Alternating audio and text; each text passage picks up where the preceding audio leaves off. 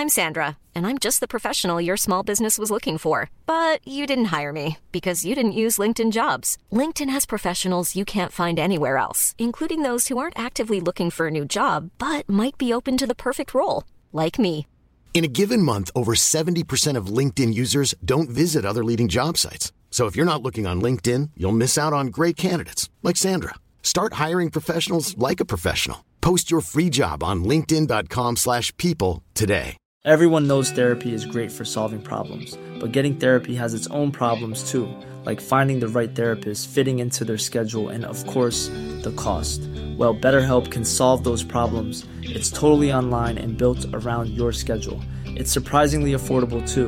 Connect with a credentialed therapist by phone, video, or online chat, all from the comfort of your home. Visit betterhelp.com to learn more and save 10% on your first month. That's BetterHelp, H E L P.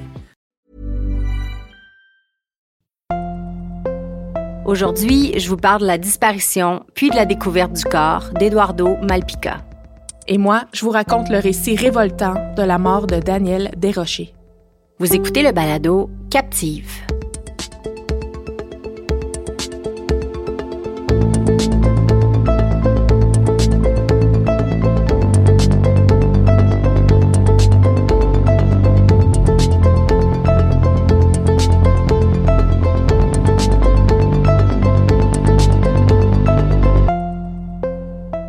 Annie, ça y est, nous voilà déjà arrivés au bout de la saison 3. Peux-tu croire? J'en reviens pas. On a fait trois saisons de ce balado. Ce petit projet de famille qu'on croyait temporaire, le temps de nous changer les idées durant la pandémie. Des fois, j'ai l'impression que tout ça passe si vite, j'ai de la misère à réaliser tout ce qu'on a vécu avec Captive depuis les trois dernières années.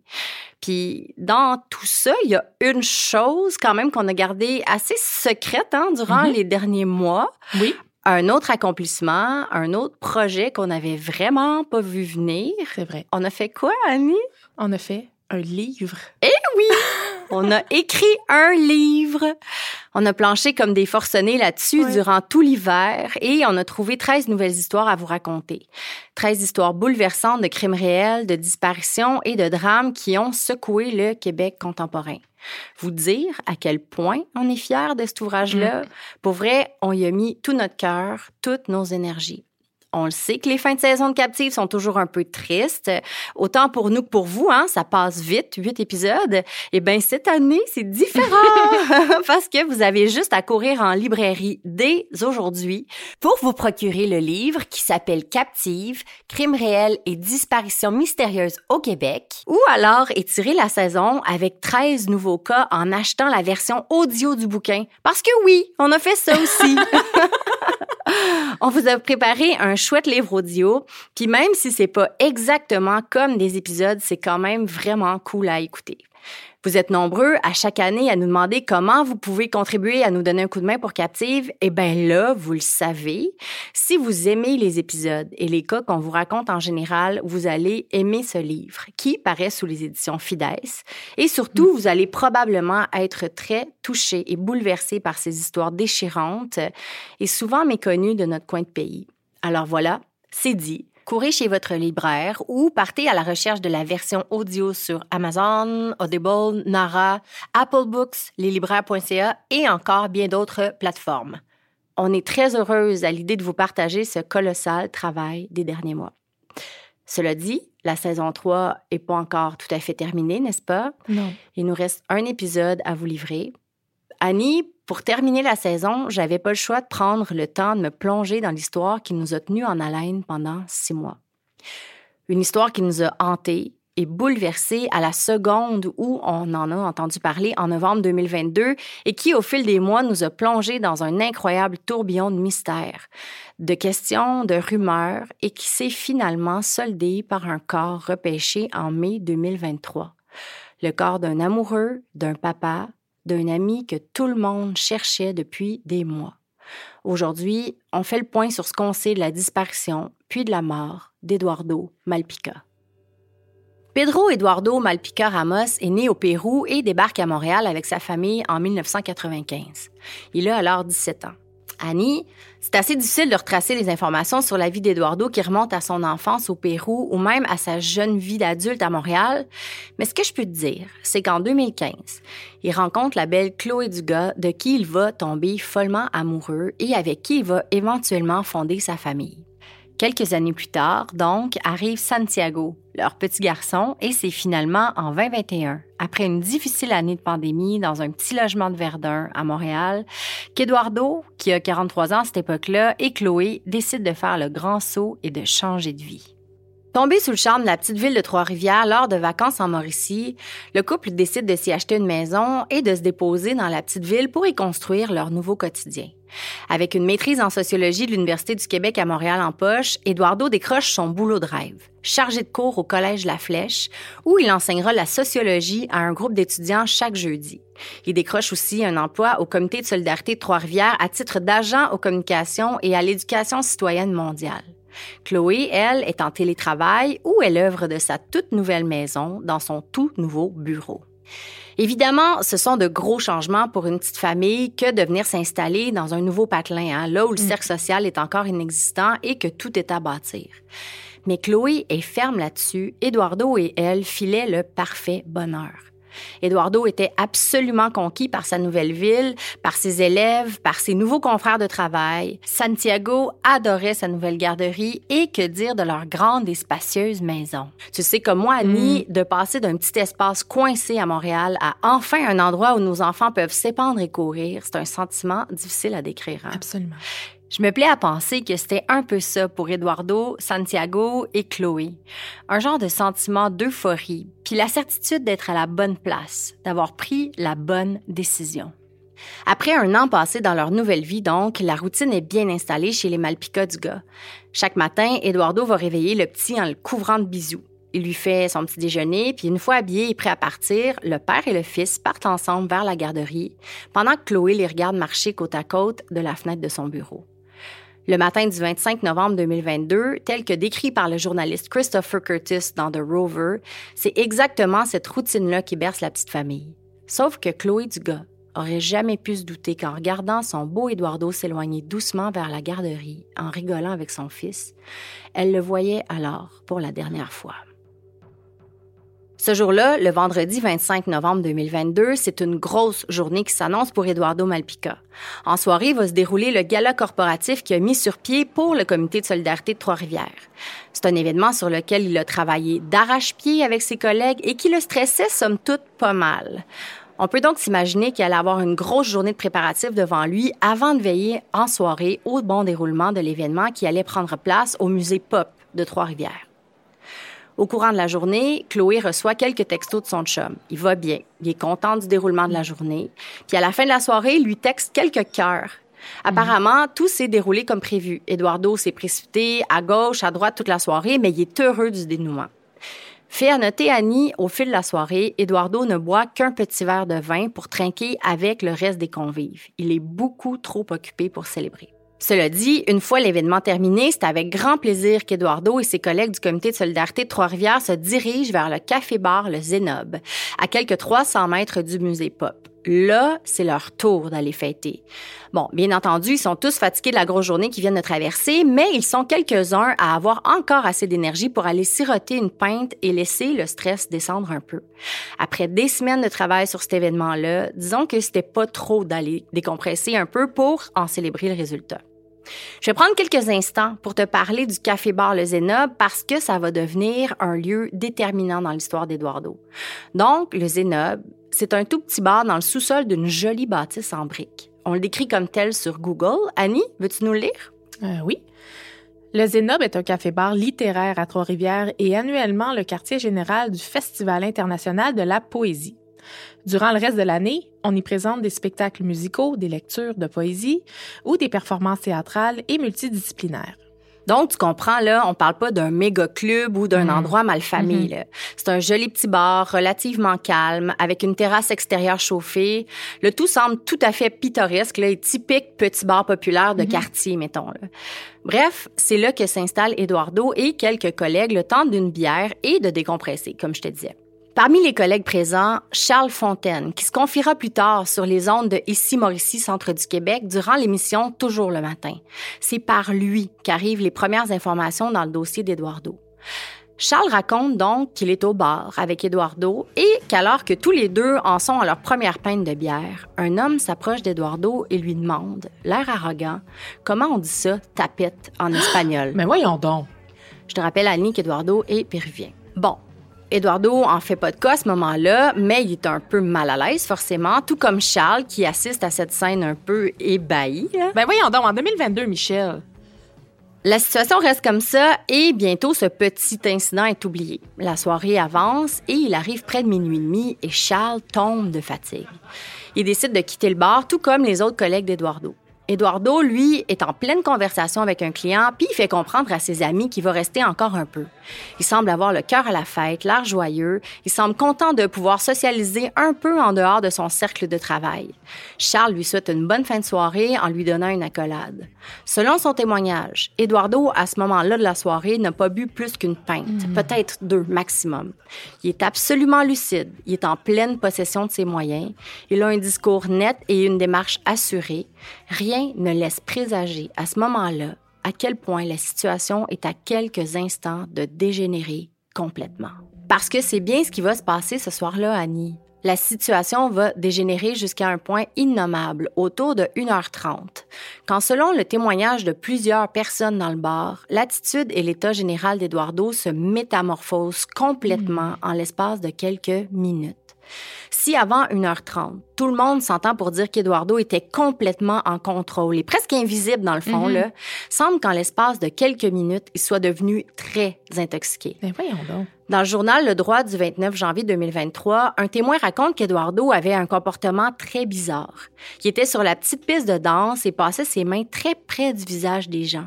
Lorsque les gens lui demandaient d'arrêter, il avait l'air un peu déçu, en colère même. Ben. Selon la témoin, il semblait se sentir victime de racisme. Selon d'autres témoignages, Eduardo aurait été insistant avec une fille. On a dit qu'il avait les mains baladeuses, disons. Puis là, vers deux heures, une bagarre éclate. En fait, je vais faire attention aux mots parce que ça a été un enjeu tout au long de cette histoire-là, Annie, de mal nommer les choses. Alors, je vais le dire comme Chloé le dit, elle les a vues, elle, les images de Mhm. ce qui s'est déroulé dans le bar ce soir-là. Donc, comme je disais, vers 2 heures du matin, toujours au Zénob, Eduardo se fait pousser par une fille Hein? et est aussitôt encerclé par une demi-douzaine d'hommes qui se mettent à l'attaquer, à le frapper violemment. Ah! Eduardo finit par se relever une fois que les hommes le lâchent et très, très étrangement, il reste planté là, au beau milieu du bar, debout, les bras croisés. Chloé va le décrire plusieurs fois comme tel, je la cite. C'est comme s'il attendait l'autobus. Ben voyons donc. Un comportement tout à fait étrange, hein, quand on pense à ce qui vient de lui arriver. Oui. Vraiment pas ce dont on s'attend d'un homme qui vient de se faire tabasser violemment. Si j'ai bien compris, les hommes reviennent à la charge, le prennent par le collet et le sortent dehors, en pleine nuit, un 26 novembre, en laissant son manteau et tous ses effets personnels dans le bar.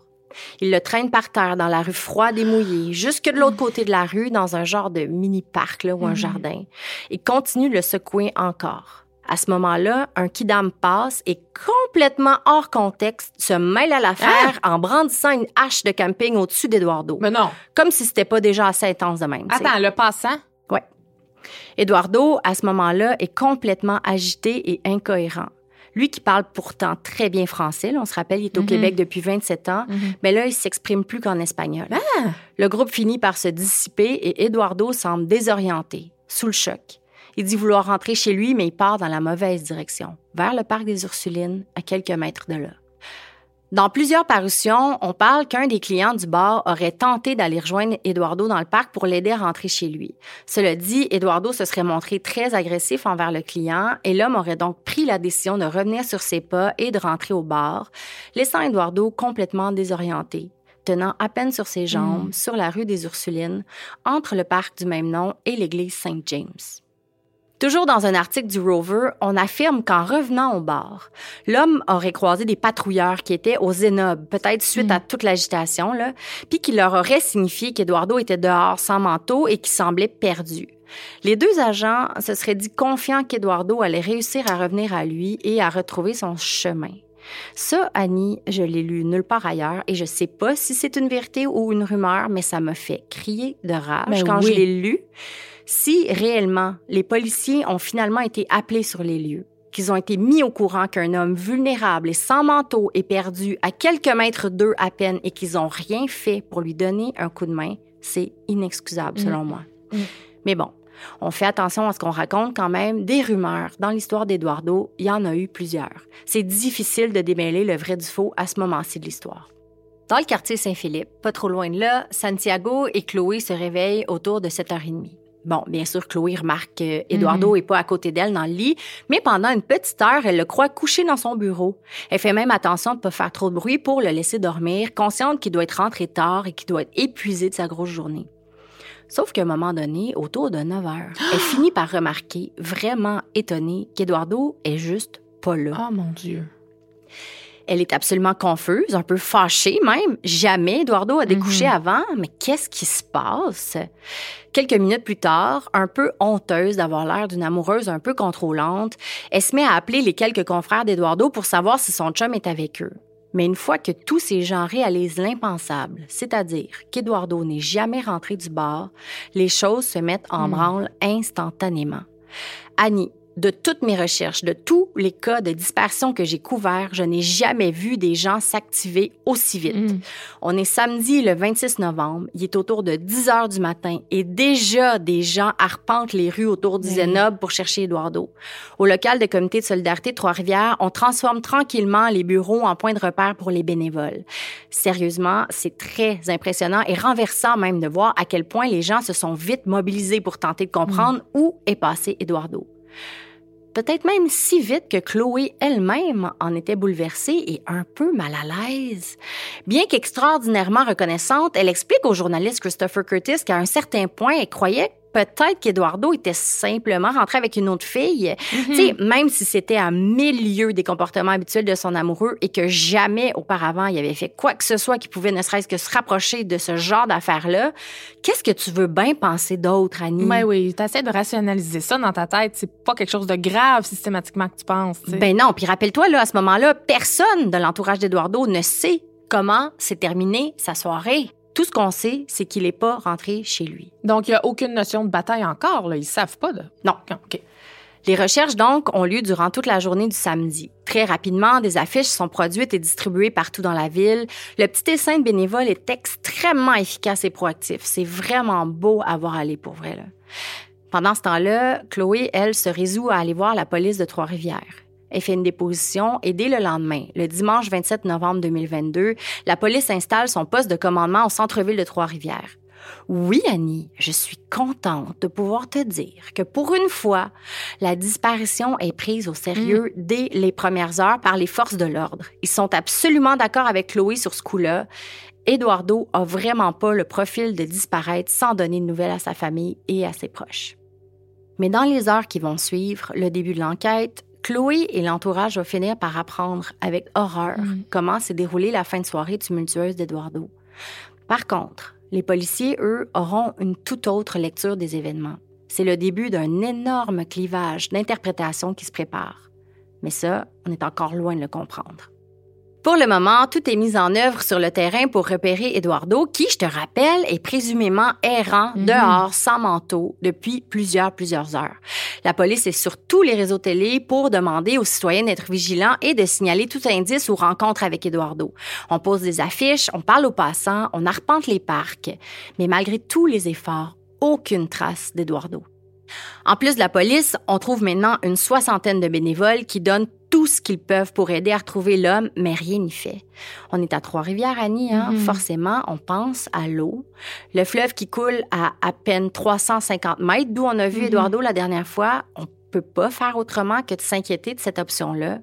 Pourtant, les pompiers s'affairent sur les berges du Saint-Laurent et sillonnent la rivière Saint-Maurice sur leur embarcation et ne voient aucun signe d'Eduardo. Bien qu'on parle de cette possibilité qu'Eduardo soit tombé à l'eau, vu son état d'intoxication avancé, on est quand même assez sceptique de ce scénario-là. Le premier ratissage des pompiers rassure, entre guillemets, un peu tout le monde. Eduardo ne semble pas être dans l'eau. On cherche aussi toutes les caméras susceptibles d'avoir pu intercepter le trajet d'Eduardo durant la nuit du 25 au 26 novembre, mais semble qu'on ait manqué de chance sur ce coup-là. À part les caméras du bar qui ont tout filmé de l'attaque subie par Eduardo, aucune ne semble avoir capté d'image de la suite. Nulle part. Comme si Eduardo s'était simplement volatilisé. En entrevue sur les ondes d'ici Mauricie, centre du Québec, dans l'émission Toujours le matin du 28 novembre, le porte-parole de la police de Trois-Rivières, le sergent Luc Mongrain, explique que depuis le signalement de la disparition, les agents se sont affairés à faire plusieurs vérifications sur le terrain. On a entre autres tenté de localiser le cellulaire d'Eduardo, mm. on a fait des recherches à vue d'œil sur l'eau, on a tenté de voir dans les hôpitaux des environs, mais comme ils n'ont toujours aucun indice, le sergent annonce la fin des recherches hein? terrain. Déjà? Ouais. Après combien de temps? Deux jours. Ben voyons. L'enquête suivra désormais son cours. Ça va se passer en interrogeant les témoins puis en tentant de faire la lumière sur où pourrait se trouver Eduardo. J'imagine à quel point pour la famille, pour Chloé, ça doit être crève-cœur d'entendre ben ça. Heureusement, les bénévoles, eux, sont plus mobilisés que jamais. Bientôt, ce sont même les élèves d'Eduardo qui viennent se mêler de la partie en faisant du porte-à-porte -porte dans les quartiers de la ville pour donner des affiches aux citoyens. On ajoute à ça des bénévoles qui viennent faire voler leurs drones au-dessus des mm. endroits qui sont inaccessibles à pied, les gens qui ont des bateaux sillonnent près des berges. Bref, si la police semble abandonner Eduardo, là, guillemets, on mm. est loin du compte pour les dizaines et dizaines de bénévoles qui fouillent sans relâche. Est-ce que c'est tout ce mouvement solidaire dans la ville qui cause le revirement de situation? Difficile de le dire, mais quelques heures à peine après avoir annoncé la fin des recherches, le sergent Mongrain réapparaît dans l'espace public pour annoncer que la police change de stratégie. Voici sa déclaration qu'on peut lire dans le Nouvelliste du 28 novembre. Annie? On a décidé de tenter une nouvelle stratégie. On a d'abord mené les recherches près de l'endroit où il a été vu la dernière fois, soit près de l'église Saint-James. Les enquêteurs ont décidé de refaire la même chose en partant du bar Le Zénob. Du même souffle, le sergent informe que la police de Trois-Rivières a demandé l'aide de la Sûreté du Québec, non pas pour prendre le relais de l'enquête, mais pour l'aiguiller sur les démarches à entreprendre. On sait, Annie, que la Sûreté du Québec a développé une expertise assez grande relativement aux disparitions, contrairement aux institutions municipales qui manquent parfois de moyens ou d'expérience dans ce genre de dossier-là. Hein. Mm-hmm. Le sergent Mongrain répond aussi à la critique grandissante face à leur refus de plonger dans le fleuve ou dans mm-hmm. la rivière Saint-Maurice pour chercher des indices. Voici ce qu'il répond. Je le cite. Si on avait eu besoin de plongeurs, c'est sûr qu'on aurait appelé la SQ. Mais on a vérifié et rien n'indique que M. Malpica s'est rendu jusqu'à l'eau. Oh, ouais. C'est épouvantable. Toujours dans cet article du Nouvelliste, on apprend que les enquêteurs ont rencontré les employés du bar Le Zénob pour apprendre l'historique de consommation d'Eduardo ce soir-là, et comprendre pourquoi il était dans cet état-là. Ici, Annie, tranquillement, on dirait qu'il y a deux camps qui se forment. Ceux qui sont certains que la rapide dégringolade du comportement d'Eduardo est due à sa consommation, hmm. et ceux de plus en plus nombreux qui soupçonnent fortement que son verre ait été spiké. Mm-hmm. Autrement dit, qu'on ait ajouté de la drogue dans son verre à son insu du GHB, par exemple du GHB qui est reconnu d'ailleurs pour, entre autres, désinhiber sexuellement son consommateur. Hein? Mm-hmm. Est-ce que ça pourrait logiquement expliquer le soudain changement de comportement et les mains soi-disant baladeuses d'Eduardo? Oui. Interrogé à ce sujet, c'est sûr que les propriétaires du Zenob sont contre cette idée-là. Mm-hmm. Les jours suivants passent et se ressemblent. Les bénévoles et la police cherchent à comprendre. Les rumeurs fusent, les versions changent. En fait, Annie, c'est pas mal la confusion, je te dirais. Parce que clairement, tranquillement, deux versions se dessinent. Celle des proches et des témoins, qui sont horrifiés par les faits parce qu'ils ont vu ou entendu la fin de soirée d'Eduardo. Les proches qui ne reconnaissent pas leur ami dans cette version, ils sont horrifiés de savoir qu'on l'a tabassé avant de le mettre dehors, de force, sans ses affaires, sans son manteau, mm. alors qu'il faisait zéro degré. Mm-hmm. Ils sont peinés et confus de savoir que tout ça s'est passé devant de nombreux témoins, sans que personne n'intervienne, sans que personne n'appelle la police, mm. sans que les employés du bar prennent la peine d'au moins aller redonner ses affaires à Eduardo dehors. De l'autre côté, la version de la police transmise dans les médias. Version qui, jour après jour, martèle qu'il s'agissait d'une toute petite altercation, que M. Malpica a quitté le bar sur ses deux jambes, à dire et répéter que bien qu'aucune hypothèse ne soit écartée, rien n'indique qu'il s'agisse d'un acte criminel, qu'il s'agissait d'une banale escarmouche de bar comme ils en voient chaque semaine. Franchement, il n'y a rien de normal là-dedans, Michel. Tu sais, au début de mon récit, là, je t'ai dit que je voulais faire attention aux termes et aux mots parce Mhm. que de bien nommer les choses, c'est important. Ben voilà. Un discours de la police complètement distorsionné, on Mhm. dirait, quand on compare avec les dernières minutes d'Eduardo. Comme si les autorités refusaient catégoriquement de voir un lien entre la fin de soirée d'Eduardo et sa disparition. Ils minimisent au maximum les faits. Et puis malheureusement, le clou dans ce cercueil-là va arriver le 30 novembre avec le témoignage d'une femme qui va venir encore plus altérer la compréhension et l'interprétation de la police et qui va, j'ai l'impression, les plonger dans une vision tunnel assez étanche. Merci. Dans l'hebdo-journal du 30 novembre, donc, on apprend qu'un témoin aurait aperçu et même parlé à Eduardo dans le parc Victoria, situé à un kilomètre environ du Zénob, Ah, le lendemain de sa disparition, soit le 26 novembre, vers midi. Le parc Victoria, c'est vraiment pas loin de sa maison à Eduardo. Mhm. On va devoir attendre des mois avant de comprendre c'est quoi cette histoire-là de témoin que les policiers qualifient sans cesse de très crédible hein, dans les Mhm. médias. Alors, je reviendrai. Mais Annie, tu comprendras que ça vient de tout changer de l'histoire. Eduardo était en vie et en état de parler, debout sur ses deux jambes, dix heures après avoir été vu pour la dernière fois. L'espoir renaît partout, évidemment, et bien que très peu de détails soient dévoilés sur c'est qui ce témoin-là, puis qu'est-ce qu'il aurait vu ou entendu, puis surtout, pourquoi on a pris sa version des faits comme une vérité absolue cinq jours après la disparition, en qualifiant sans cesse cette révélation comme ultra crédible? La stratégie change au complet suite à cette nouvelle information. Dans les jours qui suivent, le message véhiculé par les médias est changé à 180 degrés. On titre désormais les articles genre La police tend la main à Eduardo Malpica. Et on informe la population qu'Eduardo pourrait probablement être en fuite, convaincu qu'il a fait quelque chose de mal, qu'il pourrait mal interpréter la grande campagne de recherche à son endroit et qu'il pourrait simplement avoir trop peur pour revenir à la maison. On souligne que peut-être, vu ses origines, il peut méprendre la bonne police de Trois-Rivières, en guillemets, pour la mauvaise police corrompue du Pérou, Voyons. ou qu'il pense qu'il a fait quelque chose de mal et qu'il a trop honte pour revenir. Bref, Annie, c'est absolument sidérant Mm. le changement soudain de ton des autorités et des médias qui suivent la ligne des communiqués. Hein? Puis il va sans dire que pour les proches, ou pour Chloé surtout, tout ça est plus confus que jamais. Mhm. Mais qu'à cela ne tienne, si la police pense que c'est peut-être ça, qu'est-ce qu'elle a d'autre comme choix que d'adhérer à leur théorie? Peut-être qu'Eduardo a eu un violent choc nerveux suite à l'attaque ou qu'une drogue dans son Mhm. verre lui a déclenché une psychose. Mhm. Elle change donc, elle aussi, sa stratégie, ainsi que la dévouée équipe de bénévoles, puis une série de nouvelles affiches sont imprimées en espagnol cette fois, Mhm. avec une photo d'Eduardo et Chloé, et elle s'adresse directement Mhm. à Eduardo. Dessus, on peut lire Tout va bien aller, reviens à la maison. Ces nouvelles affiches sont distribuées partout. À la radio, à la télé, dans les journaux, on encourage Eduardo à se rendre à la police sans crainte. C'est surréaliste. Oui, absolument. Je m'en rappelle de ça. Suite à ça, on agrandit le périmètre de recherche considérablement, hein, mais attention, là, quand je dis on, je parle des bénévoles, Ouais. parce que la police, elle, ben, elle est de plus en plus convaincue qu'Eduardo est parti de lui-même et qu'il a probablement quitté la ville en plus. Donc, la police de Trois-Rivières, elle couvre le territoire ben, de Trois-Rivières. Bref, les bénévoles partent chercher vers Montréal, puisqu'Eduardo y a quand même habité pendant Mhm. 26 ans et qu'il avait beaucoup d'amis dans la métropole. Je me souviens, moi, du grand déploiement de cette recherche. J'étais dans le groupe de bénévoles sur WhatsApp et j'ai moi-même imprimé des affiches pour les coller dans mon quartier. Jusqu'à un certain point, c'est 250 bénévoles qui ont sillonné les Mhm. rues de Montréal pour trouver Eduardo. Pendant ce temps-là, Chloé est partout dans les médias pour essayer de garder un minimum de contrôle Mhm. sur le narratif.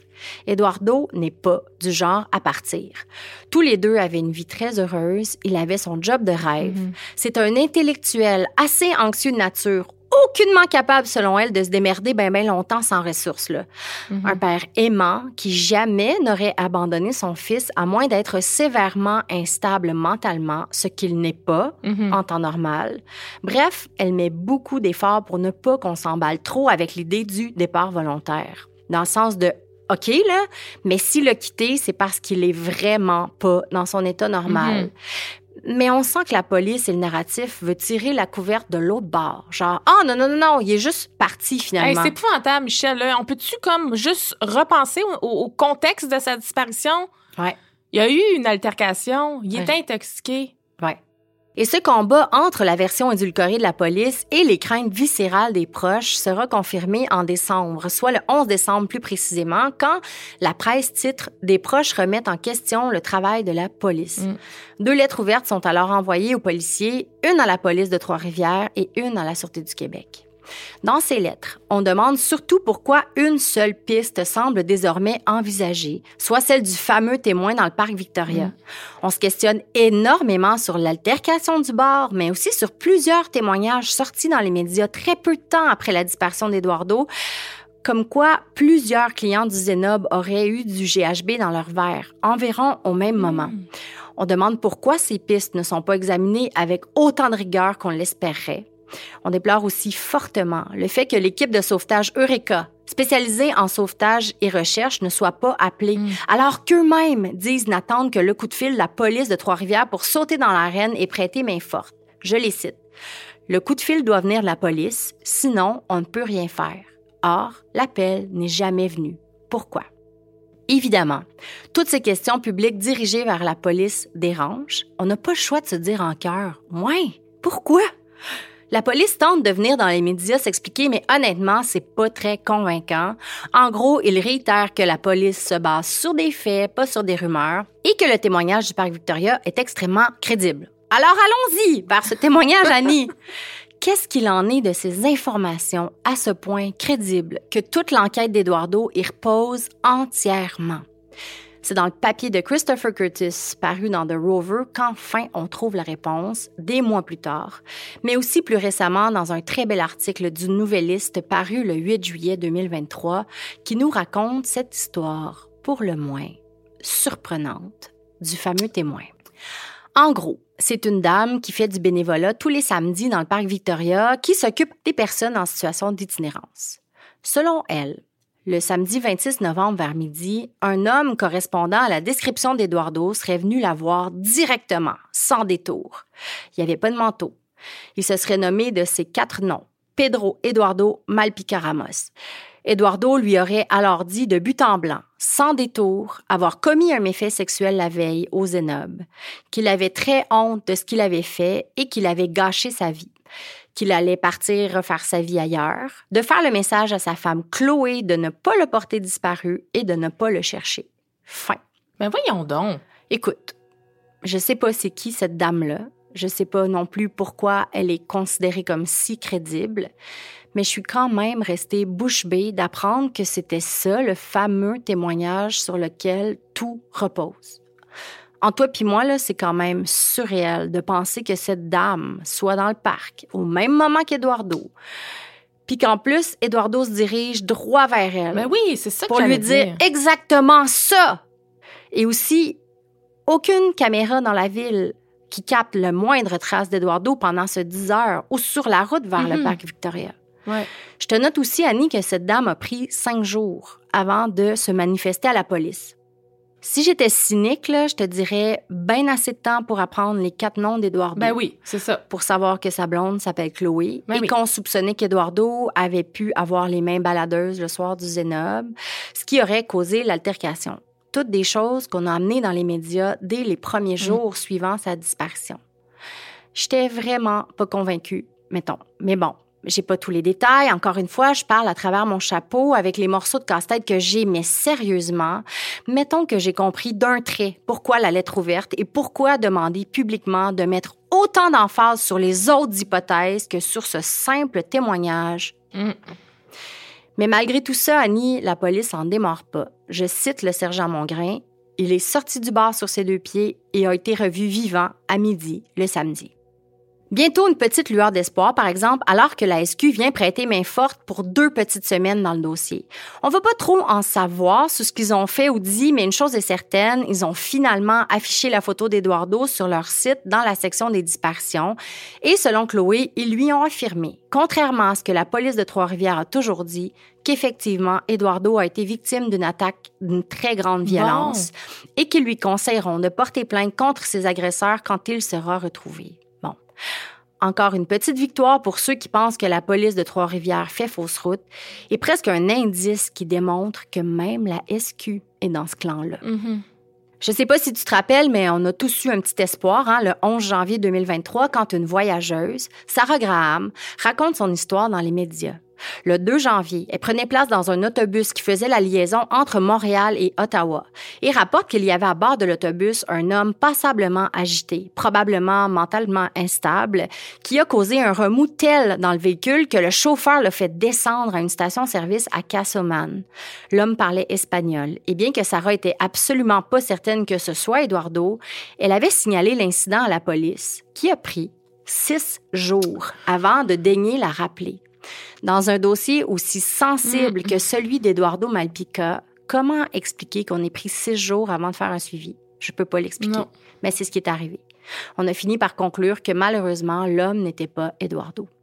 Vers la fin janvier, on apprend dans une série d'articles que plusieurs personnes seraient venues vers la police pour diverses raisons dans le dossier d'Eduardo, mais qu'ils auraient jamais été rappelés ou pris au sérieux. Dans The Rover du 21 janvier, le journaliste parle avec une cliente du bar Le Zenob qui aurait été droguée à son insu mm. le soir même où Eduardo est disparu.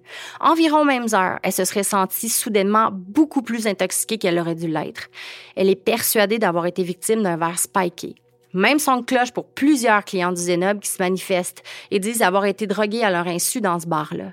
Dans le droit du 29 janvier 2023, des témoins présents au Zénob le soir où Eduardo a été battu déplorent n'avoir jamais été consultés par la police et qualifient l'enquête de non crédible et de bâclée. Je cite l'un d'eux, ça m'a l'air d'une farce. Michel, je pense que j'ai jamais été aussi fâchée d'une de, tes histoires. Pour vrai, là, je... Ouais, c'est assez fâchant. Bref, tranquillement. On comprend que même si la police dit encore et encore qu'elle a tout exploré les pistes et que l'hypothèse de la disparition volontaire semble la plus plausible à la lumière de ce qu'ils ont comme info, il y a plusieurs roches qui ne semblent pas avoir été retournées dans cette enquête-là, visiblement. En avril, toujours aucune piste d'Eduardo où que ce soit. L'enquête est au beau fixe. Chloé est épuisée. Santiago demande chaque jour si on a mis son papa aux poubelles ou si papa va revenir bientôt. Après un appel d'une bénévole, Meurtre et Disparition et Résolu du Québec accepte exceptionnellement de venir prêter main forte dans le dossier d'Eduardo.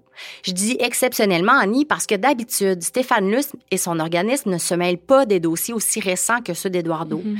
Ils attendent un minimum de deux ans, question de laisser la police faire son travail. Mais comme Stéphane Luce a pris compte des hypothèses prisées par la police et qu'il les rejette, il accepte d'organiser avec sa bande de bénévoles des recherches avec les maîtres chiens. Les lieux qu'ils ont cherchés demeurent un secret, question de ne pas nuire à l'enquête et bien qu'il y ait passé la journée, celle du 29 avril 2023, rien de concluant a pu être trouvé. Stéphane, tout comme Chloé, est ferme là-dessus et cherche désormais un corps. Selon Stéphane, quelque chose de criminel est arrivé à la sortie du bar. Eduardo serait pas parti sans manteau refaire sa mhm. vie. Il aurait plutôt cherché à se réchauffer avant. C'est un réflexe du mhm. corps. Il n'y croit pas du tout à la théorie du départ volontaire. Chloé se permet enfin d'être franche à ce sujet aussi. Elle n'y croit pas non plus. Elle n'y a jamais cru. En entrevue avec Benoît Dutrisac le 2 mai 2023, Luce est assez éloquent quand l'animateur lui demande si la police de Trois-Rivières en a fait assez. Je le cite. La police croit qu'Eduardo est vivant ailleurs. Ils vont pas déployer des chiens pisteurs pour lui. Mm. Dans le rover du 19 mai, j'apprends que la police est peut-être en train de changer son fusil d'épaule par contre sur la théorie envisagée. Enfin, une lueur d'espoir d'explorer une autre piste. Eh bien, j'ai vite déchanté en continuant de lire Annie. La nouvelle théorie envisagée est tout aussi invraisemblable que la première, si tu veux mon avis. On écrit dans le papier donc que la police commence à pencher pour un suicide. Ben oui, c'est sûr. Voyons. Chloé est toujours très posée et très prudente hein, dans ses interventions, mais à ce sujet-là, elle répond que le thérapeute d'Eduardo a accepté de lui révéler qu'Eduardo n'avait aucunement un mm. profil suicidaire. Et Chloé a même admis avoir lu les journaux d'Eduardo une fois ceux-ci remis par la police et que rien du tout mm. ne laissait présager qu'il avait envie de se suicider. Malheureusement, Annie, ou heureusement, je sais pas, ce sont les dernières hypothèses amenées. Parce que le mercredi 31 mai 2023, vers l'heure du souper, un garde-côte aperçoit dans le Saint-Laurent, à environ 2,5 km de la côte à la hauteur de Beauport, près de Québec, un corps qui flotte. Une fois le corps récupéré et envoyé au laboratoire de médecine légale, on est en mesure de confirmer l'identité d'Eduardo Malpica. Le corps est en état de décomposition avancée. Dans l'article du Nouvelliste du 8 juillet 2023, on raconte la façon de faire de la police de Trois-Rivières qui vient annoncer la nouvelle à ah. Chloé, deux minutes à peine avant de l'annoncer au reste du monde. On raconte comment elle était toujours sur le pas de sa porte, avec les enquêteurs, complètement sous le choc de la nouvelle, quand son téléphone s'est mis à exploser de notifications, de textos, d'appels et de demandes d'entrevue. Elle a compris à ce moment-là que la police venait de lui voler le droit d'annoncer à ses proches et à son fils la nouvelle avant de la diffuser au reste du monde.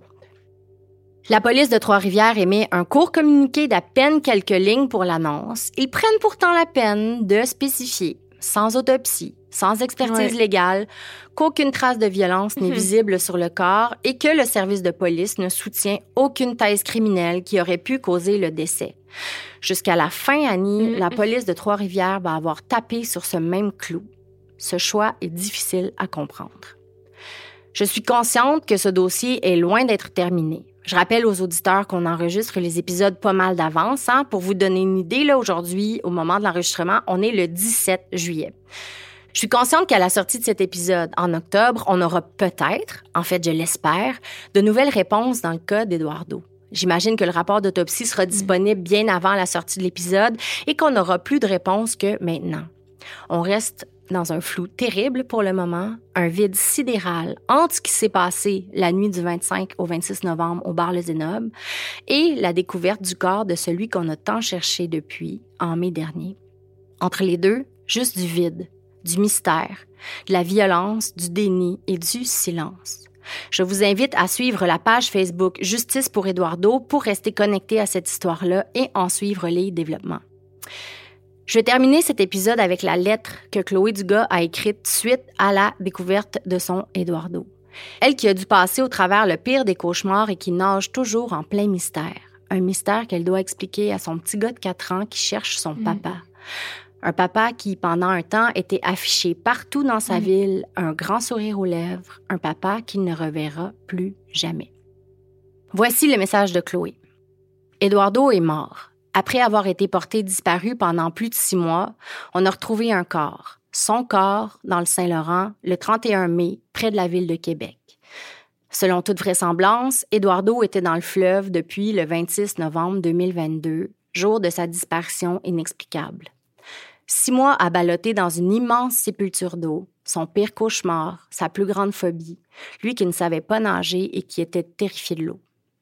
Homme au grand cœur, intègre, brillant, féministe, conjoint tendre, fidèle, complice, romantique, père présent, aimant, protecteur, dévoué, ami loyal, à l'écoute, drôle, généreux, collègue exemplaire, militant, engagé, appliqué, professeur passionné, érudit, bienveillant, enthousiaste, péruvien dans l'âme avec la fleur de lys tatouée sur le cœur.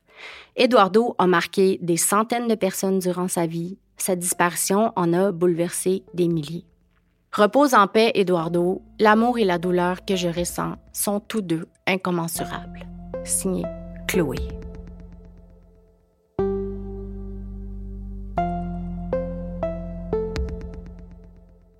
Bon, ce sera pas un sujet facile aujourd'hui, Michel. On a un épisode assez lourd, hein, je pense. Ouais. On l'a souvent nommé, hein. On a beaucoup de difficultés à traiter des histoires qui ont pour trame de fond le décès ou la disparition d'un enfant. Cette trop grande proximité qu'on a en tant que maman, celle de devoir se projeter dans le malheur des parents qui ont vécu un tel drame, devient en quelque sorte trop lourd pour nos cœurs sensibles. Mais parfois, après la tragédie innommable qu'est la perte d'un enfant, arrivent des combats, des croisades de la part des proches de la victime pour changer les choses, pour en quelque sorte éviter qu'un tel drame soit à nouveau vécu par une autre famille. C'est ce qui explique la raison pour laquelle j'ai décidé, pour notre dernier épisode de la saison, d'aborder le sujet déroutant du meurtre d'un enfant pour donner une voix, oui, à la jeune victime, mais aussi à sa mère qui a tout donné pour que son fils ne soit pas mort en vain à travers une guerre sans pitié d'organisations criminelles qui a bouleversé le Québec dans les années 90. Laisse-moi donc te raconter le récit tragique et révoltant qui entoure la mort du jeune Daniel Desrochers. C'est un drame qui s'est déroulé en 1995, le 9 août plus précisément. On se situe à Montréal, dans le quartier Hochelaga-Maisonneuve. À cette époque-là, Montréal fait face à un grave fléau. Les attentats à la bombe à travers la ville et les environs se multiplient depuis au moins un an. Ces attentats sont reliés à la guerre des moteurs criminalisés, soit le clan des Hells Angels qui s'attaque à la bande des Rock Machines. Leur principale méthode de frappe est l'attentat à la bombe dans le but de faire exploser notamment les véhicules ou les commerces de leurs rivaux. Hmm. En 1994, il y a eu pour moins de 29 attentats à la bombe Michel en un an. Puis malheureusement, bien cette guerre-là va s'étendre sur plusieurs années, soit entre 1994 et 2002, à travers laquelle 181 personnes seront gravement blessées, incluant une vingtaine de kidams là, qui se trouvaient juste au mauvais endroit au mauvais moment, et on compte aussi 165 morts, dont 9 victimes innocentes, Ah! incluant le jeune Daniel Desrochers qui avait seulement 11 ans. Ah. Au moment de sa mort, moi j'avais 13 ans. Malheureusement, j'ai pas le souvenir d'avoir eu connaissance de la tragédie. Pourtant, j'avais presque le même âge que Daniel. Puis comme lui, en plein été, ben, je me baladais régulièrement à pied ou à vélo dans mon quartier. Moi, j'habitais Laval, lui, Montréal, dans le quartier Hochelaga. Comme tous les enfants qui profitaient des vacances estivales, on se souciait pas nécessairement des dangers qui pouvaient nous frapper. Hein.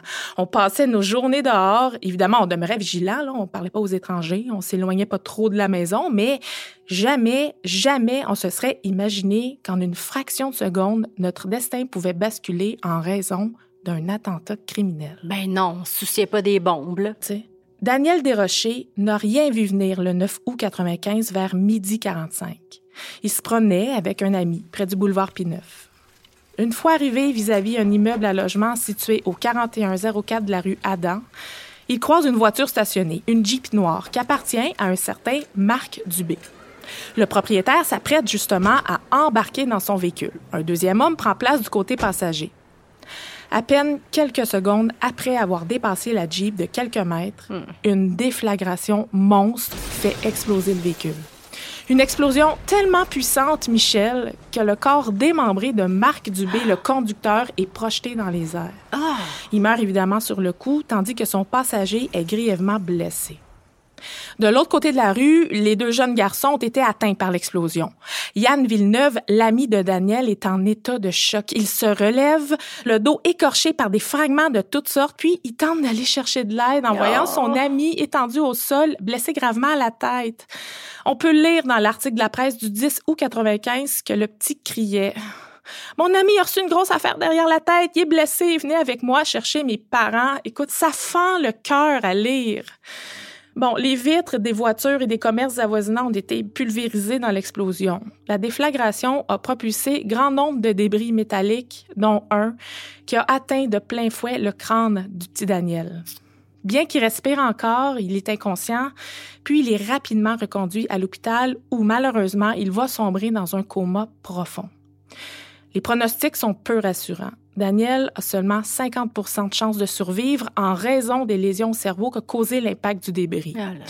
Puis d'une autre part, si Daniel survit, ben il risque fort probablement de garder des séquelles importantes pour le reste de sa vie. Évidemment, bon nombre d'enquêteurs sont rapidement dépêchés sur les lieux de l'explosion. Hein? Des enquêteurs de la section des homicides, de la section balistique de la direction des expertises judiciaires, des enquêteurs de la section des incendies criminels de la police de Montréal. L'attentat du 9 août 95 là, est le 15e de l'année à ce moment-là. Ah. Sans compter, Michel, tous les objets suspects qui ont été détectés. Bref, les autorités sont à leur 32e d'intervention en 32 semaines. Tu dois devenir fou. Un événement par semaine. Incroyable. Mais là, c'est l'attentat de trop. Rapidement, l'indignation générale s'installe au sein de la population, surtout lorsqu'on réalise que la bombe qui a été employée a été déclenchée avec un contrôle à distance, Non. Michel. Une arme de lâche, comme le décrit l'inspecteur-chef Denis Paré dans l'article de la presse du 11 août 95. Il était le responsable à l'époque de la section technique de la police de Montréal.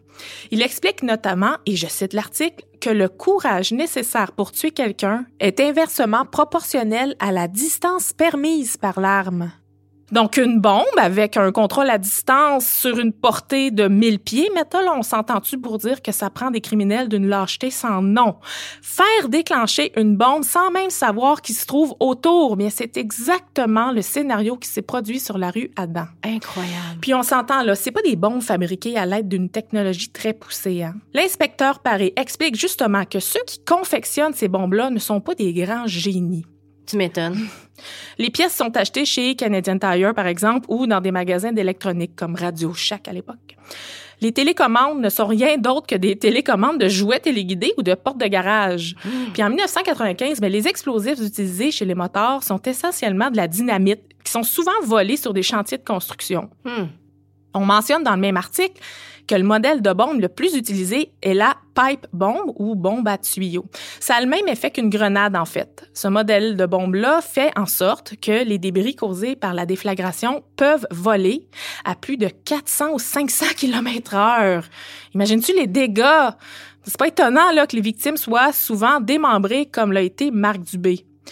Les blessures de Daniel sont graves et finiront malheureusement par venir à bout du petit garçon. Après quatre jours de coma, il va finalement rendre son dernier souffle aux côtés de ses parents, Joséanne Desrochers et Richard Charbonneau. Il laisse aussi dans le deuil son grand frère Benoît, qui a 13 ans, et sa petite sœur, Marie-Perle, âgée de 10 ans. Les bandes de motards sont automatiquement pointées du doigt surtout le clan des Hells Angels, puisque la victime, Marc Dubé, le propriétaire de la Jeep, était un trafiquant de drogue et un sympathisant des Hells. Bon, pourquoi les Hells auraient visé un de leurs sympathisants, là? Ben, Michel, c'est pas lui qui le visait. Il y a eu une erreur sur la personne. Ah! L'attentat visait plutôt un revendeur de drogue affilié au Rock Machine qui conduisait aussi une Jeep noire. Parce que oui, la principale raison de cette guerre de motards était justement de tenter de prendre le contrôle sur la distribution et la vente de drogue sur le territoire montréalais. Est-ce que le petit Daniel Desrochers est mort pour absolument rien dans le fond? Rapidement, les proches de Daniel vont se mobiliser. Avant même son service funèbre qui a lieu le 17 août 95 à l'église Saint-Barnabé sur la rue Adam, il y a une pétition qui est mise sur pied afin de réclamer au gouvernement canadien une loi anti-gagne pour éviter qu'un drame semblable se reproduise. Et déjà, au moment de la cérémonie d'adieu, la pétition comptait 1500 signatures. 300 personnes se sont déplacées à l'église pour offrir du soutien à la famille. C'est le début d'une longue croisade pour les parents, mais surtout pour Joséanne Desrochers, la mère de Daniel, qui va se lancer dans une lutte sans scrupules pour dénoncer les actions des organisations criminelles comme celle des motards. Elle n'aura pas froid aux yeux, Michel, même lorsque des membres des Hells Angels viennent lui proposer une somme d'argent importante dont le montant n'est pas clairement mentionné, et qui lui ont offert en échange du retrait de la pétition en faveur de la création d'une loi anti-gang. Ah! Madame Desrochers a bien entendu rejeté l'offre. Pas question de céder, malgré la menace qui pèse sur elle. Mettons que les Hells Angels là, la gardaient à l'œil mais jamais elle va se laisser intimider. Et non seulement la pétition est maintenue, mais les signatures s'accumulent. Autour du 3 octobre, environ sept semaines après la mort de Daniel, on y compte 27 000 signatures. Hmm. Au même moment, en octobre 1995, les autorités mettent sur pied une escouade antimotard dont tu as certainement déjà entendu le nom. Je parle ici de la fameuse escouade Carcajou, Ouais. qui était sur toutes les lèvres à l'automne 95. Ben, il s'agit d'une escouade composée de plus de 75 enquêteurs provenant principalement de la Sûreté du Québec, du Service de la police de Montréal et de la Gendarmerie royale du Canada. Ils travaillaient tous dans un même bureau dont l'emplacement était gardé secret. L'idée derrière la formation de cette escouade-là était tout d'abord de mettre un frein aux violences dans les rues de la métropole en démantelant les organisations criminelles. L'une de leurs missions était de trouver leurs cachettes d'armes, de prévenir les attaques, de procéder à des arrestations et surtout d'enquêter sur les principaux responsables des attentats à la bombe, dont celui qui a causé la mort de Daniel Desrochers. À peine quelques jours après la mise sur pied de l'escouade, une cache d'armes est découverte dans le quartier Lachine, une cache qui appartient au clan des Rockers. Là, Michel, on fait une pause. On va démêler tout ça avant d'aller plus loin. Qui sont les Rock Machines versus les Rockers. Il y a aussi les Nomades puis les Hells Angels. Bref, c'est beaucoup de noms de gang, là. Et j'ai trouvé ça très mêlant au moment de mes lectures puisque je m'étais jamais vraiment intéressée, moi, à la guerre des motards. Mhm. Donc, tout d'abord, on connaît tous pour la plupart les Hells Angels. Hein? Ils sont partout, dans plusieurs pays, même encore aujourd'hui. La bande a été fondée en 1948 en Californie aux États-Unis. Mais le premier chapitre canadien a été fondé en 1977 à Sorel au Québec et à partir de là, d'autres chapitres canadiens ont vu le jour. Pour votre information, le terme chapitre dans le contexte des bandes de motards est l'équivalent d'une division de la bande si on veut. Une division qui peut même porter un nom différent mais tout en appartenant aux Hells Angels par exemple. En mars 1995, un tout nouveau chapitre des Hells Angels est fondé au Québec et c'est celui des Nomades.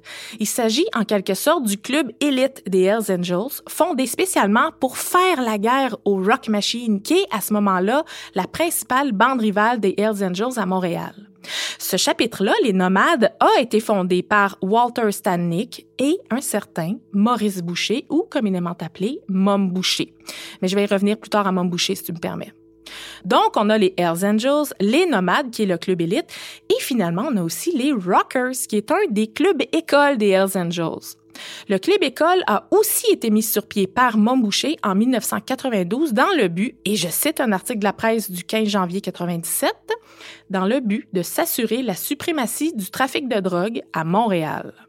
Donc, ils forment les jeunes motards, oui, c'est ça? Pour devenir des Hells Angels. Puis dans les nomades, c'est comme les VIP. Ben, c'est les élites les, les plus dangereux, je dirais. C'est ceux qui sont formés pour faire la guerre dans la rue au Rock Machine. Donc, si je comprends des bien, il y a trois chapitres contre les Rock Machines. Ben, il y a même plus que ça. Ah! Oui, parce que sous les Rockers, il y a d'autres clubs écoles sous le contrôle des Hells Angels. Mais écoute, on n'ira pas plus loin que ça aujourd'hui.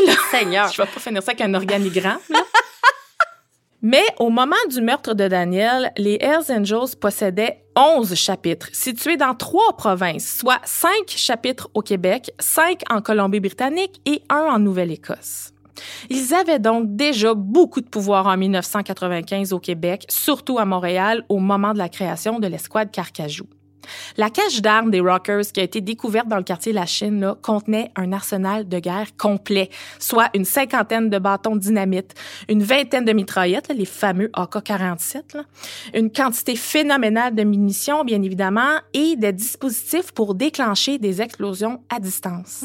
Certains fragments de ces mêmes dispositifs-là avaient été retrouvés sur certaines scènes d'attentats à la bombe. Donc, de découvrir le dispositif entier s'est avéré très utile pour les enquêteurs, puis ça leur a permis aussi de mieux comprendre le fonctionnement des bombes utilisées. Pendant les semaines et les mois qui vont suivre, les bulletins de nouvelles et les journaux vont lister les arrestations, les nombreuses perquisitions effectuées chez les motards et les résultats des enquêtes opérées par l'escouade Carcajou. Et c'est finalement en janvier 1996, cinq mois après la mort de Daniel, que la presse va dévoiler que l'identité des trois responsables de l'assassinat du petit Daniel est maintenant connue des enquêteurs et que même un rapport relié à une opération spéciale qui a mené à l'identification de ces trois suspects-là a été déposé au tribunal de la part des spécialistes de l'escouade Carcajou, et ce, dans le but de procéder à des arrestations. L'article ne précise évidemment pas les noms, mais confirme toutefois qu'il s'agit bien des membres des Hells Angels. Hmm. On s'attend à une arrestation dans les jours suivants. Mais Michel, elle ne viendra jamais.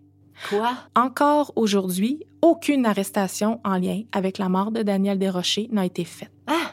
Fort probablement en raison des preuves insuffisantes. En tant que parent, là, ça doit être insoutenable de réaliser que les assassins de ton enfant ne feront jamais face à la justice. Mais j'imagine que tu dois garder un certain espoir que peut-être un jour les têtes dirigeantes de l'organisation criminelle derrière l'attentat finiront, eux, par payer. Mais ce sera un très, très long processus qui va s'étendre sur plusieurs années, Michel.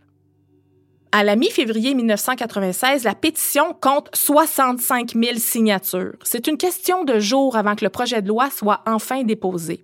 La mère de Daniel, Joséanne, elle est supportée par des personnes importantes, comme le cardinal Turcotte, le maire de Montréal de l'époque, M. Pierre Bourque, plusieurs membres importants du service de police de Montréal et d'autres politiciens, comme le député du Bloc québécois, Réal Ménard, qui jouera un rôle majeur dans l'avancement du dossier.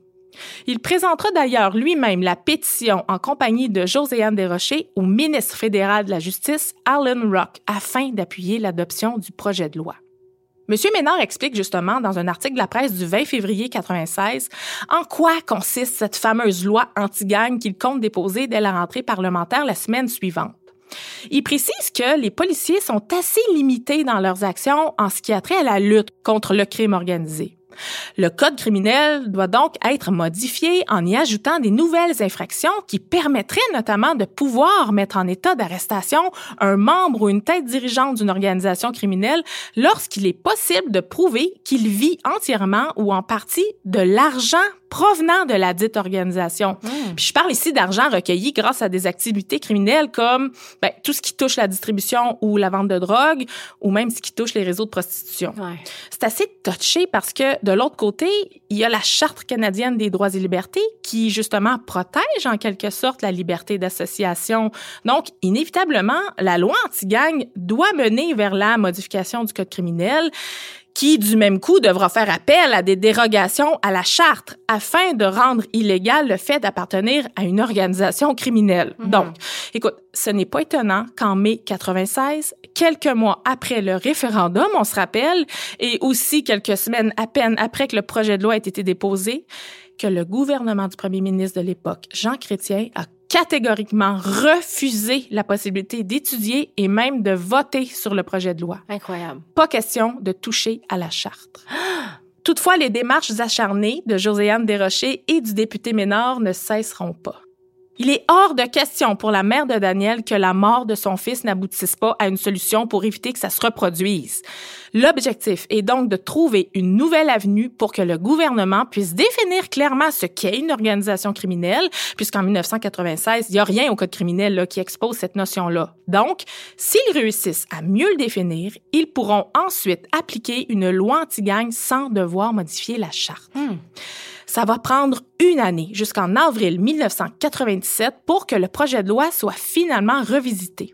La pétition compte maintenant 71 000 signatures. Le projet de loi est à nouveau présenté, mais de manière un peu différente. Dans la presse du 15 janvier 97, le député Ménard explique que pour éviter de devoir modifier la Charte canadienne des droits et libertés, l'infraction proposée n'est pas d'appartenir à une organisation criminelle, mais plutôt de vivre de l'argent qui provient d'une organisation criminelle, que tu en fasses partie ou non. Mhm. Et comment on définit une organisation criminelle ou un gang? Je te lis la définition. Groupe association ou autre organisation d'au moins cinq personnes dont l'une de ses principales activités consiste à commettre des actes criminels définis par le Code criminel ou une autre loi fédérale. C'est finalement le 21 avril 1997 que la loi anti-gang est officiellement adoptée à la Chambre des communes. C'est une victoire, oui, mais une victoire incomplète pour les proches de Daniel. Le lendemain, dans un article du journal Le Droit, on peut y lire les commentaires d'une deuxième députée bloquiste, Madame Michelle Bellumeur, qui met toutefois en lumière un certain manque au niveau de la nouvelle loi. Il n'existe aucune sanction particulière pour les têtes dirigeantes des organisations criminelles. Hmm. À ces dire, ils ont encore le champ libre puis elle a raison, ben là. La loi n'est pas encore assez définie pour coffrer directement à ces têtes dirigeantes-là. Mais malgré tout, quelques mois plus tard, Joséanne Desrochers va dévoiler à la presse qu'elle a pardonné aux assassins de son fils, ah. mais qu'elle n'a pas pardonné leurs gestes. En août 1997, elle habitait toujours le quartier de Maisonneuve qu'elle avait quitté après la mort de Daniel, mhm. mais qu'elle a finalement retrouvé puisque le quartier et le voisinage lui manquaient beaucoup. C'est dans le pavillon d'éducation communautaire de Schlager Maisonneuve qu'elle y a installé la fondation Daniel Desrochers qu'elle a lancée dans le but d'aider les enfants victimes d'actes criminels. La fondation deviendra plus tard le regroupement des innocentes victimes du crime organisé. Hmm. Avec la nouvelle loi anti-gang et l'escouade Carcajou qui est plus active que jamais, les arrestations, les perquisitions, les saisies d'armes à feu prohibées, d'explosifs, de détonateurs, de cocaïne et de cannabis se multiplient. Des années vont passer avant que finalement une nouvelle loi anti-gang plus agressive voit le jour. En septembre de l'année 2000, la ministre de la Justice à Québec, Linda Goupil, annonce que des changements sont à venir quant à la loi anti-gang. Des changements qui permettraient d'arrêter des membres et des chefs de gang. Je te laisse lire comment elle l'explique. Nous avons des experts, des policiers et des enquêteurs capables de prouver que pour faire partie des Hells Angels ou des Rock Machines, forcément, vous avez commis des actes criminels. Tous ceux et celles qui se frôlent au crime organisé avec les mesures que nous proposons seraient incarcérés. Je sais pas si tu te rappelles de la tentative de meurtre sur un journaliste du Journal de Montréal, Michel, Auger. Oui. Lui, il était un spécialiste de la guerre des moteurs à l'époque et il a été victime d'une tentative de meurtre aux abords de l'édifice du Journal de Montréal le 13 septembre 2000, où il a reçu une balle. Meurtre commandé par les Hells Angels. C'est grave hein, quand des gens innocents deviennent des cibles des moteurs. Monsieur Auger, là, il ne faisait que relater les événements en lien avec la guerre des moteurs, en y ajoutant parfois son opinion ou une pointe d'humour. Ben, apparemment que ça n'a pas plu à la tête dirigeante. Monsieur Auger a heureusement survécu, mais ça a fait beaucoup réagir le gouvernement, à la suite de quoi ils ont annoncé la révision de la loi anti-gang afin de la renforcer. Cette décision arrive à point avec la fin de l'enquête qui va mener à la fameuse opération Printemps 2001, une enquête qui a débuté en avril 98 et qui a impliqué au Québec, tiens-toi bien, plus de 2000 policiers de 77 hmm. Ça a amené à 118 arrestations, 288 perquisitions, des saisies d'immeubles d'une valeur de plusieurs millions de dollars, des saisies d'armes à feu, de véhicules, de motos et plusieurs centaines de kilos de drogue. C'est finalement en janvier 2002 que la nouvelle loi entre officiellement en vigueur, juste à temps pour le début du méga procès des motards qui sont en attente d'être jugés suite à l'opération Printemps 2001. Je peux pas aujourd'hui vous raconter tous les détails de ce méga procès historique en raison de l'ampleur, bien sûr, mais sachez que grâce à la nouvelle loi anti-gang, les criminels ont pu enfin être formellement accusés de gangstérisme, entre autres. En effet, la loi permet dorénavant d'appliquer des peines très sévères à des individus qui participent à des activités reliées à des organisations criminelles. Mhm. On explique même dans l'article de la presse du 8 janvier 2002 qu'en vertu de la loi, si un individu est reconnu comme étant la tête dirigeante d'un groupe criminel, il est passible d'une peine d'emprisonnement à vie. Oh. C'est gros. Aussi, la loi simplifie maintenant la définition d'organisation criminelle en éliminant certains critères trop pointus. Aussi, toujours dans le même article, le ministre de la Sécurité publique du Québec de l'époque, Serge Ménard, explique que ces changements permettront certainement aux policiers d'intervenir plus facilement et plus rapidement afin d'empêcher les organisations de prendre de l'expansion. Mhm. Mettons que ça devient plus gênant pour les membres des organisations, que ce soit les Hells Angels ou les autres, de se promener avec les couleurs puis les cuissons de ton groupe criminel. Là la loi anti-gang va permettre de mettre un frein notamment à l'espèce de publicité que les Hells Angels se donnaient. C'est vrai, hein? à un certain moment, là, ils avaient développé une certaine popularité, voire même quasiment une sympathie du public. Tu sais, comme quand Ginette Renault et Jean-Pierre Ferland ont été invités à chanter dans un mariage de membres des Hells Angels. Tu te rappelles-tu de ça? Ben oui. Ça avait fait beaucoup jaser. Ben, la loi va donc faire tranquillement disparaître cette popularité publique malsaine qu'ils essayaient d'instaurer. En décembre 2002, c'est une première dans l'histoire de la justice au pays parce qu'un membre des Hells Angels plaide coupable à des accusations de gangstérisme. Mhm. Le clan des Hells Angels a pratiquement été démantelé au Québec avec l'opération Printemps 2001, puisque la grande majorité, si c'est pas la totalité des individus qui ont été arrêtés, ont tous été condamnés à une peine d'emprisonnement mais la plus grande victoire est sans contredit l'arrestation de Maurice Momboucher, l'une des têtes dirigeantes des Hells Angels, surnommé le chef de guerre. Hmm. L'un des plus grands criminels qu'a connu le Québec qui s'est enfin retrouvé derrière les barreaux. Il y aurait de quoi faire un épisode complet sur ce personnage révoltant-là, mais tant qu'à moi, il mérite pas cette visibilité-là. C'est un être dépourvu de sensibilité et sans aucune morale. En plus d'avoir commandé lui-même le meurtre du journaliste Michel Auger, il s'en est aussi pris à d'autres innocentes victimes qui, elles, ont eu moins de chance, soit deux gardiens de prison choisis au hasard, Michel, par Momboucher, dans le but de déstabiliser le système par la peur. Des assassinats dont les présumés coupables, incluant Mombouché lui-même, ont été finalement arrêtés peu de temps après et traduits en justice en 1998. Tu te souviens peut-être, mais contre toute attente, Maurice Boucher a reçu un verdict d'acquittement et ce malgré le témoignage solide du tireur à gage lui-même. C'était épouvantable. Oui, comment comment ça se fait? Ben, il va savoir, il est passé entre les mains de la justice et malgré la consternation et le dégoût profond à son égard de la part de la population, le soir même de sa libération, il fêtait à grand déploiement à un gala de boxe, convaincu d'être invincible face à la loi. Je me souviens des photos de la presse avec son espèce de sourire narquois. Là. Horrible. Oui. Ben, ça, c'est jusqu'à son arrestation en 2001 où il sera formellement accusé de gangstérisme, complot et meurtre et sera finalement condamné à une peine de prison à perpétuité. À cause de la nouvelle loi. Oui. Perpétuité qui a pris fin le 10 juillet 2022 au moment où il est mort des suites d'un cancer de la gorge pendant son incarcération à l'établissement Archambault de Sainte-Anne-des-Plaines. La mort de cet homme-là aurait fort probablement soulagé Joséanne Desrochers.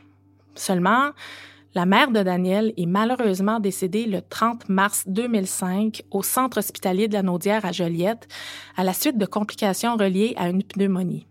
Elle n'aura jamais vécu la satisfaction de la mort de Maurice Montboucher. Mais je me console en me disant qu'elle aura mené son combat jusqu'au bout avec l'arrivée de la nouvelle loi en 2002 et le méga procès des moteurs qui a suivi.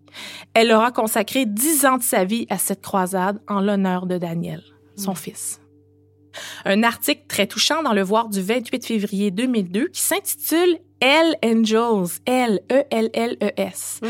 Un article qui fait le portrait de Joséanne Desrochers, mais aussi de trois autres femmes qui se sont battues à ses côtés, elles aussi victimes du crime organisé. Des femmes ordinaires dont la vie a basculé en raison des violences reliées à la guerre des motards.